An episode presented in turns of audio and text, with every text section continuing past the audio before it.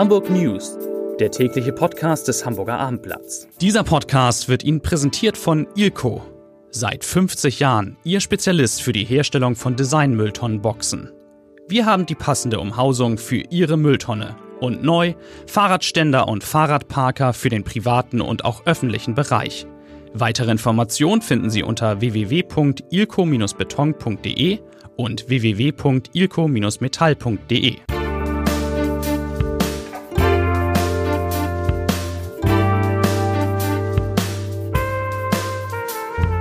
Herzlich willkommen zum täglichen Podcast des Hamburger Abendblatts. Mein Name ist Bernd Röttger und ich freue mich auf vier liebe Kollegen heute hier im Podcaststudio.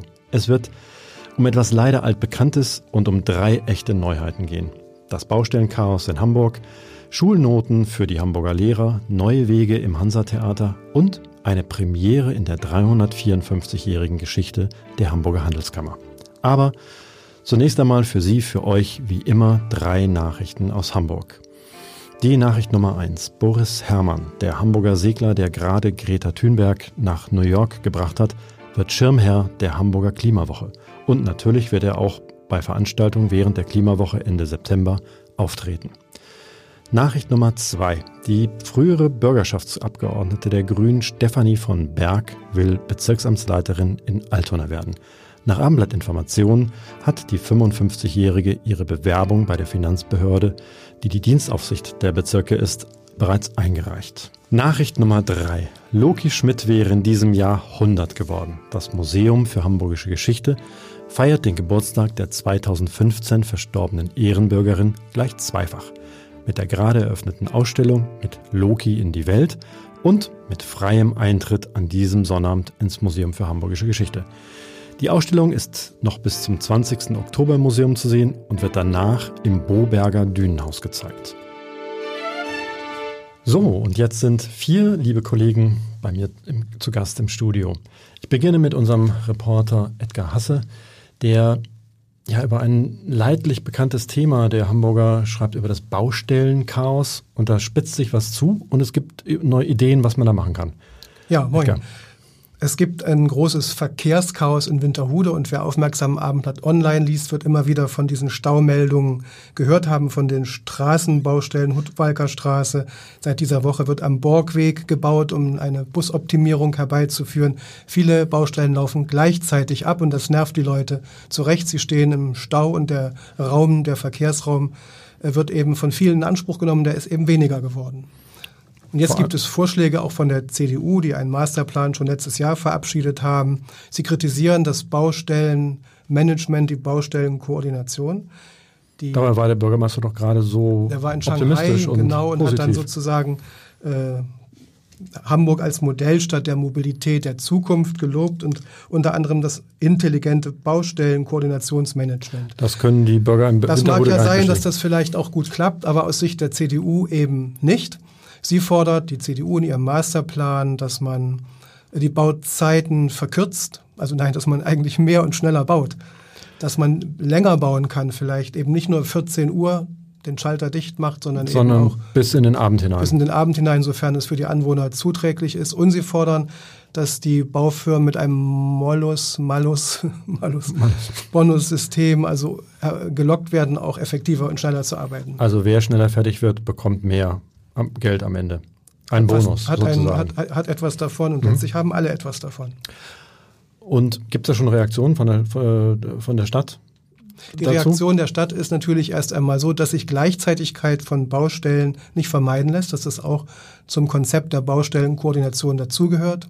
Und man darf natürlich nicht vergessen, der Senat investiert sehr, sehr viel Geld in gute Straßen, in Verkehrswege für Fahrräder und eben auch in Busspuren. Dagegen kann man erstmal nichts sagen. Irgendwie kommt eben alles mal zusammen. Irgendwie muss das alles, das Neue da müssen alles entstehen. Durch. Und immer ja. Abendblatt online lesen, da weiß man, was los ist. Dann weiß man, welche Gebiete man zu umfahren zu meiden hat. Alles. Oder am besten mit dem Fuß, zu Fuß. Zu Fuß oder mit dem Fahrrad oder mit Bus und Bahn. Aber nicht mit Tretroller. Nein, auf keinen Fall. Vielen Dank. So, und nun kommen wir zu Maike Schiller. Maike hat etwas zu berichten. Es tut sich was Neues im Hansa-Theater. Genau, es hat gestern Abend ist es schon losgegangen. Im Hansa-Theater gibt es nämlich jetzt auch Konzerte, Jazzkonzerte. Drei Termine gibt es schon. Nils Wölker, der Trompeter, hat gestern den Anfang gemacht und Birgit Reuter war für uns dort, war total begeistert, hat den warmen Sound gelobt und ähm, ja, das plüschige Ambiente des Hansa-Theaters ist ja sowieso großartig. Wer da je gewesen ist, äh, möchte da auch wieder hin. Und äh, dort kann man jetzt eben nicht nur sprechende Papageien oder was da sonst im, ähm, im Hansa-Kabarett so auf der Bühne äh, rumkreucht und fleucht erleben, sondern eben schöne Musik hören. Das ist ja Wahnsinn, dass nach, ich glaube, das Hansa weit über 100 Jahre alt, glaube ich. Mhm dass man jetzt darauf kommt, Mensch, da könnte man auch Konzerte veranstalten. Das ist eigentlich ein toller, toller Raum dafür. Genau, die Veranstalter sind die gleichen. Also Thomas Collin vom St. Pauli Theater ähm, ist da genauso involviert, Uli Waller, ähm, wie eben auch bei der Bespielung des Hansa-Theaters. Und äh, der Musikjournalist Stefan Krulle hat das Programm mitgestaltet. Und ja, also bei Nils Wöker hat es schon mal gut geklappt. Äh, also, Miu und Celine Rudolph sind die nächsten. Wollte ich gerade fragen, genau. Ja. Gut, und äh, war es voll gestern? War voll, genau, 500 Leute, glaube ich, passen da rein oh. und war voll, war schön, ähm, Atmosphäre war gut, Konzert hat gut geklappt. Freitag gibt es das nächste Konzert und ähm, ja, wenn das alles jetzt gut läuft, dann soll das wohl auch keine einmalige Sache gewesen sein. Ja, das klingt, das klingt doch sehr spannend und äh, sollten wir auf jeden Fall mal. Klingt nach einem Ort, wo man mal hin sollte, genau, ne? Genau, ja. genau. Du hast noch was, Neu was anderes Neues, nämlich ihr habt jetzt einen Newsletter. So ist gemacht. es. Wie schön, dass du fragst, Bernd. genau, also wir haben einen ähm, Kultur-Newsletter, der ist neu. Äh, der Abendblatt Kultur-Newsletter heißt Zugabe, weil es neben unserer täglichen Berichterstattung auf den Kulturseiten und der wöchentlichen Live-Beilage, die ja auch immer am Donnerstag erscheint, jetzt auch, auch immer donnerstags einen Newsletter ähm, per Mailversand gibt. Also, also heute. Genau, heute Abend geht's das erste Mal los. Kannst dich noch anmelden, wenn du das noch nicht getan hast. Das www. Muss, das muss ich noch machen, genau. Ja, sag ich sag dir, wie es geht. Okay. www.abendblatt.de slash Zugabe. Dann kommst du auf ein Formular, kannst du dich ganz einfach anmelden, bekommst du eine Mail, musst du bestätigen. Und dann bekommst du Post von uns. Und ist natürlich kostenlos. Natürlich, kostet nichts, genau. Und, es, und äh, dir wird einfach einmal die Woche zusammengefasst, was los ist in der Stadt und du kriegst Tipps, was du am Wochenende machen kannst. Genau, das war die Frage. Super. Das äh, werde das werd ich gleich machen. Ja, heute ist Premiere. Noch Wund kannst du dich anmelden. Wunderbar, das mache ich. Vielen Dank, Maike. Sehr gerne. So, nun zu meinem Kollegen Andreas Dai, landespolitischer Redakteur beim Hamburger Abendblatt. Du kommst gerade vom Schulsenator und ähm, der hat heute Details vorgestellt zu einem Plan, den wir ja vorab bereits äh, veröffentlicht haben. Schulnoten oder eine Bewertung des Unterrichts durch die Schüler.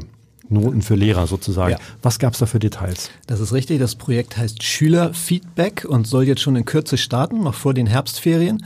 Und im Prinzip versteckt sich dahinter eine Internetplattform, in der oder auf der Lehrer ihre Schüler um eine Bewertung ihrer Arbeit oder ihres Unterrichts bitten können. Das Ganze ist freiwillig, also der Lehrer kann selbst entscheiden, wann er die Schüler fragt, zu welchem Thema äh, und auch was er sie fragt. Und äh, auch die Schüler können freiwillig daran teilnehmen, also es ist nicht verpflichtend. Und wie muss man das vorstellen? Bekommt der Lehrer dann am Ende eine Note oder sind das einfach offene Fragen oder wie funktioniert das genau? Nein, das ist ziemlich standardisiert. Es gibt einen Katalog von 56 Fragen, die schon mal von Wissenschaftlern in Berlin und mhm. Brandenburg ausgearbeitet wurden. Da gibt es dieses System schon und Hamburg hat das übernommen. Und aus diesen 56 Fragen können die Lehrer so viele auswählen, wie sie möchten, theoretisch auch alle. Das sind dann so Fragen zum Thema Hausaufgaben, äh, ob die Schüler sich gerecht bewertet fühlen, ähm, ob der Unterricht logisch aufgebaut ist und, und, und, ähm, immer noch unterteilt. Und äh, die Schüler können das Ganze dann auf einer Skala von eins bis vier bewerten, Aha. von trifft voll und ganz zu bis hin trifft überhaupt nicht zu. Also schon so eine Art so eine Art Note. Eine Art Note, ja. Und ist das für die, müssen die Schüler, die jetzt daran teilnehmen, müssen die irgendwas befürchten? Kann der Lehrer das sehen, äh, wie, sie, wie sie ihn bewertet haben? Nein, das ist komplett anonym. Der Lehrer sieht nicht, welcher Schüler ihn wie bewertet hat. Und es erfährt auch sonst niemand anders von diesen Bewertungen. Es ist also, also nicht so, dass die Lehrer nicht. das irgendwie weiterliefern müssen an, äh, an die Schulleitung oder gar an die Schulbehörde, Ausdrücklich nicht, sagt der Schulsenator, sondern das soll nur dem Lehrer helfen, ein Feedback zu seinem Unterricht zu bekommen und gegebenenfalls den zu verbessern. Das ist sozusagen der, der Plan. Ist. Und, und wie viele Schulen nehmen daran jetzt zum äh, teil? Das ist jetzt erstmal ein Pilotversuch. Es gab schon eine Prä-Pilotphase mit einigen wenigen Schulen in Hamburg, wo man das technisch schon mal getestet hat. Jetzt steigt man in die Pilotphase ein. Da können bis zu 50 Schulen dran teilnehmen. Bislang haben sich 39 gemeldet, was jetzt aus Sicht des Schulsenators schon großer Erfolg war. Er sagt, er hat nur einmal mhm. rumgefragt und sofort haben 39 gesagt, wir sind dabei. Also er geht davon aus, dass es ähm, erstmal 50 sind in der ersten Phase, ein Jahr lang. Und dann könnte das, wenn das erfolgreich ist, auch auf alle Schulen ausgeweitet werden. Ja, ein spannendes Projekt äh, in, in den Hamburger Schulen. Vielen Dank, Andreas, für diese Informationen. So, und nun zu unserem Wirtschaftsredakteur Martin Kopp. Er berichtet über eine Premiere in der 354-jährigen Geschichte der Hamburger Handelskammer. Martin, was genau passiert da? Im Grunde genommen ist es eine ganz übliche Sitzung. Äh, das Plenum trifft sich immer Anfang des Monats einmal äh, zu seiner äh, turnusmäßigen äh, Zusammenkunft. Aber am Donnerstag nächster Woche wird diese Sitzung erstmals in der Geschichte der Kammer von einer Frau geleitet. Es trifft sich nämlich folgendermaßen, dass der amtierende Präses, André Mücke, der ist im Urlaub und äh, hat die Amtsgeschäfte an Diana Rickwart, eine Vizepräse, äh, übertragen und die wird die Sitzung leiten. Wie gesagt, das erste Mal in der Geschichte. Das ist ja schon mal unglaublich, aber es ist auch der Auftakt äh, der Wahlen oder des Wahlkampfs in der Handelskammer. Es geht wieder los sozusagen. Das hat uns ja beim letzten Mal über Monate hinweg beschäftigt. Was passiert diesmal? Ja, das wird uns auch diesmal über Monate hinweg beschäftigen. Es gibt nicht wenige, die sagen, es wird noch mehr gezerrt und noch oh mehr oh gerangelt. Es sind diesmal drei Bündnisse, die antreten. Und äh, also neben der alten Wir-Gruppe, die Kammer sind wir, den alten mhm. Kammerrebellen, äh, gibt es eine zweite Gruppierung, die hat sich ja von denen abgesplittert, um den äh, Präses, äh, amtierenden Präses André Mücke. Und dann gibt es ja noch eine dritte, die traditionelle Wirtschaft, die ja des, letztes Mal rausgeflogen ist. Starke Wirtschaft Hamburg heißt diese Wahlinitiative. So, und die drei äh, zerren nun um die 58 Plätze, die dazu vergeben sind. Und äh, sein Übriges äh, tut dann auch noch äh, die, die äh, neue Wahlordnung, die äh, auch ein bisschen damit reinspielt. Äh, denn es, es ist so, dass 15 Großunternehmen vertreten sein dürfen, 15 mittlere Unternehmen und 28 kleine. Und dann splittet sich das auch noch auf nach neun verschiedenen Branchen. Also das wird richtig eng, die Posten dann zu vergeben. Das klingt mir nach einer sehr komplizierten äh, Geschichte. Du sitzt, ich habe dich gerade rausgerissen, du sitzt gerade dran, das da mal so ein bisschen Licht reinzubringen und das mal geordnet aufzuschreiben, zu lesen auf abendblatt.de. So ist es. Danke dir. Und wie immer zum Ende der Leserbrief des Tages. Heute vom früheren Tagesschausprecher Joe Brauner. Ich wünschte, er könnte den selber vorlesen. Es geht um den Fall Jatta. Joe Brauner schreibt, als HSV-Fan tut mir von Tag zu Tag mein Verein mehr leid. Hat er bewusst eine Lage herbeigeführt, die ihn zum heutigen Prügelknaben macht? Natürlich nicht. Hat er nicht das gemacht, was viele Arbeitgeber heute hierzulande bei der Integration von Migranten genauso tun, nämlich jenen Daten zu glauben, die den Betreffenden von einer deutschen Instanz nach eigenen Angaben in gutem Glauben attestiert wurden? Die meisten der unbegleiteten minderjährigen Flüchtlinge reisen ohne gültige Papiere nach Deutschland ein. Den Behörden bleibt also nichts anderes übrig, als jener Identität nach, der, nach den subjektiven Angaben zu glauben, die dann in den Pass eingetragen werden. Der HSV hat also nicht mehr getan, als es tausende andere deutsche Arbeitnehmer auch tun.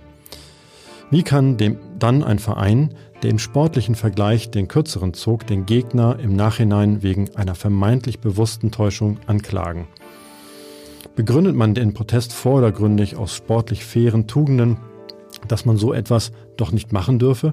Ich würde mich schämen, wenn ich im Vorstand von Bochum, Nürnberg oder Karlsruhe säße. In diesem Sinne, auf Wiederhören. Morgen wird es wieder lustig mit meinem Kollegen Lars Haider.